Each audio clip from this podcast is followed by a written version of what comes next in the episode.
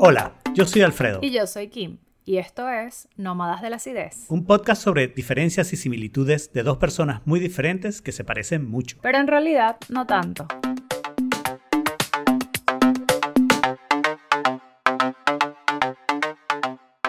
Bienvenidos al episodio bono con el tópico de arte. Y tenemos... No estaría mal un bono de arte, eso sí sería... Un bono de arte. Buen, un buen incentivo. Yo creo que, que apostar por la cultura nunca está de Tú más. sabes que sería arte popular elegido por un ministerio burocrático, ¿no?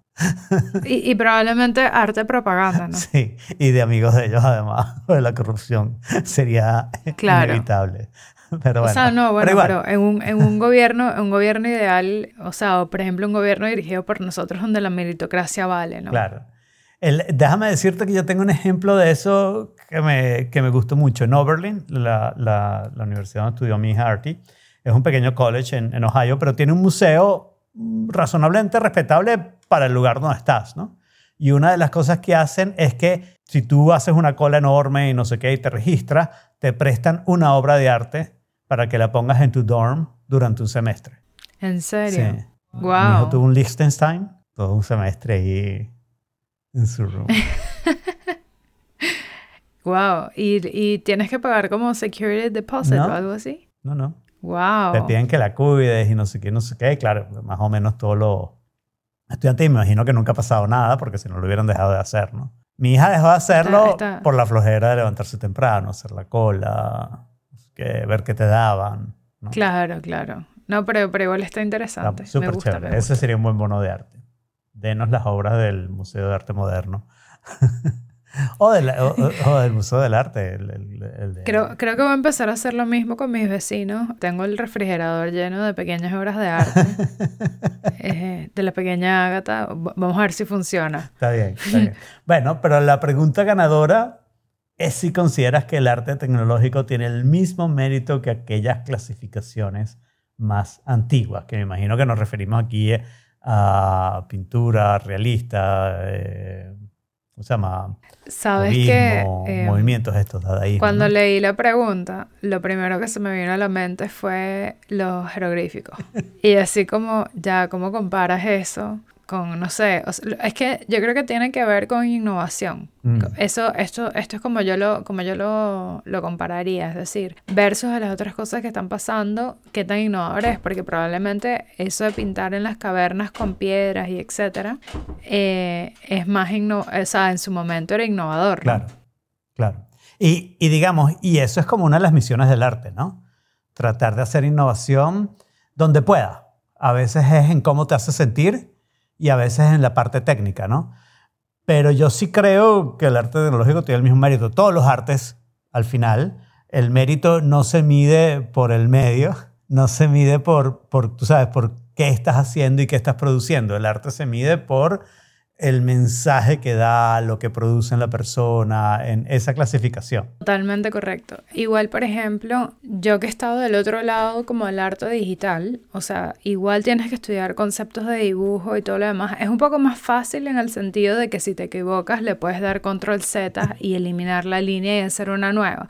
Pero igual toma cierta técnica y toma cierto tiempo. Claro. Eso por un lado, pero hoy en día, por ejemplo, también hay obras de artes que son, o sea, por ejemplo, tú puedes programar, hay un reloj que, que a mí me gusta mucho, es un reloj de pared súper grande, o sea, no es como un reloj que pones en cualquier sitio, es un reloj de exhibición. Y como que va dando vueltas y está todo programado y de repente se vuelve la hora y de repente empieza, es como un, un workshop de todas las piecitas y después todas las piezas se alinean para darte la hora. Pero todo eso lleva como una, o sea, lleva programación por detrás Claro. y lleva el estudio de cierta ingeniería y de cierta mecánica que a mí igual me parece que no es menor. No, en, en absoluto no, no- es menor. O sea, y claro, sí hay una influencia entre las tecnologías que usan y la manera que haces el arte, ¿no? Yo estaba pensando en esto de arte tecnológico con respecto a la música, ¿no?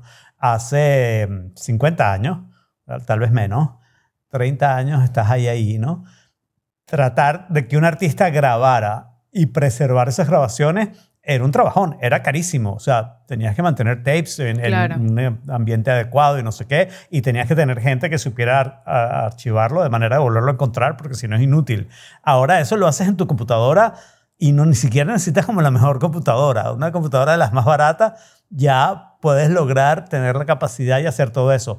Por otro lado, esto ha hecho un poco que, bueno, que, que el arte sea como más rápido, ¿no? Tal vez que no pases tanto tiempo tratando de escoger y tratando de ser cuidadoso con qué guardas y no sé qué, sino que lo guardas todo y después haces una selección y publicas todo, porque qué importa, ¿no? Claro, pero, pero ahí yo también voy con el otro aspecto de innovación, o sea, no nada más aspecto de innovación en la técnica, sino también en las cosas que aplicas o en las cosas que haces. Como otra cosa que se me viene a la mente es, por ejemplo, el reggaetón. Mm en el sentido de que es muy difícil que escuches una canción y no se te parezca a otra. Entonces ahí también entras en algo, en, o sea, mm, para mí, no, o sea, no es que no es arte, pero no es el arte que yo aprecio, por así decirlo, ni lo valoro tanto como, por ejemplo, este reloj, que es definitivamente muy único. Entonces, yo creo que no está, o sea, ahora que está masificado, creo que lo que tenemos, o sea, no es que se aprecia menos ni que eh, una cosa es mejor que la otra, sino que tenemos como más grasa que cortar, ¿no? ok. Sí, estoy de acuerdo. Las cosas que son buenas son muy, muy buenas. O sea, y, y, honestamente probablemente superan algunas otras cosas, pero creo que no es que una cosa esté mejor que la otra, sino lo que termina como haciendo peso, en realidad es la innovación, tanto en la técnica como en lo que de hecho creaste, ¿no? Y que tanto se puede diferenciar de otras cosas y usualmente esa diferenciación está ligada a la calidad. Claro, y, en cierto sentido hay más personas que pueden hacer este tipo de arte. El arte se ha puesto más barato, más fácil de distribuir, cantidad de cosas y no nos debería sorprender que entonces hay mucho arte malo, porque claro. Claro, porque, o sea, simplemente se escala. No sé si me explico. Sí, sí, sí. O sea, al, democratizarse se escala la oportunidad de que, de que personas que hacen cosas interesantes y hacen cosas buenas y que tal vez en otros contextos no hayan tenido la oportunidad de demostrarse o, o tener una vitrina como lo son las redes sociales o YouTube o whatever, y también, bueno, te pasa al otro lado de... Ahora, hay algo que, que, que, me estoy preguntando, que tal vez de las cosas que nosotros vemos pintadas en las piedras, mm. Tal vez ahí hay arte malo y nosotros no lo sabemos porque, bueno, pasó demasiado tiempo. y eso fue lo que nos quedó. Y yo creo que es otro aspecto interesante, que es la parte de preservación, ¿no? Eso, lo que nos quedó es lo que nos quedó. Eh, nosotros, por ejemplo, tenemos a Shakespeare como un gran dramaturgo, pero de los dramaturgos griegos sabemos que tenemos solo un porcentaje de las obras que hicieron. De repente, por mala suerte, nos quedaron de las peorcitas, ¿no? No sé, de repente no nos quedaron las mejores obras y en realidad hay obras ahí que hubieran dejado a Shakespeare en la vergüenza. Hoy en día esa parte de preservación parece automática. Es un poquito engañoso eso porque al final eh, estos medios son todos muy nuevos y es probable que desaparezcan, ¿no? Entonces ahorita si yo te doy un disco súper bueno en los cilindros de cera que hacía Tomás Alba Edison, bueno, buena suerte buscando dónde oírlo. De hecho, si la mayoría de la gente le da un disco acetato, no tiene dónde oírlo, ¿no? Entonces no, no es música ya, ¿no? Eh, eh, ese disco. Y eso nos va a pasar con estas cosas preservadas, pero pareciera que al menos tú puedes hacer una gran cantidad de cosas que antes serían súper caras, súper complicadas. Sí. Bueno, yo creo que eso cierra la, la, respuesta. depende, o sea, no es una cosa mejor que la otra, solamente depende de las técnicas y de la calidad. El, mérito del arte no está ahí. No está en, ni en el, medio Sí, no, está, no, está, no está en lo absoluto ahí. No está ahí. El mérito del arte está en otra cosa, un poco más intangible, que no lo vamos a discutir porque esto es un bono nada más. Claro, y, que, que es bastante subjetivo, pero digamos que en el alma del arte es donde está el valor. Buenísimo. Salimos cada dos semanas. Pueden suscribirse en su aplicación favorita, los links están en nómadasácidos.com, y mantenerse en contacto con nosotros a través de nuestra cuenta de Instagram, Nómadas Ácidos. No sean tan básicos.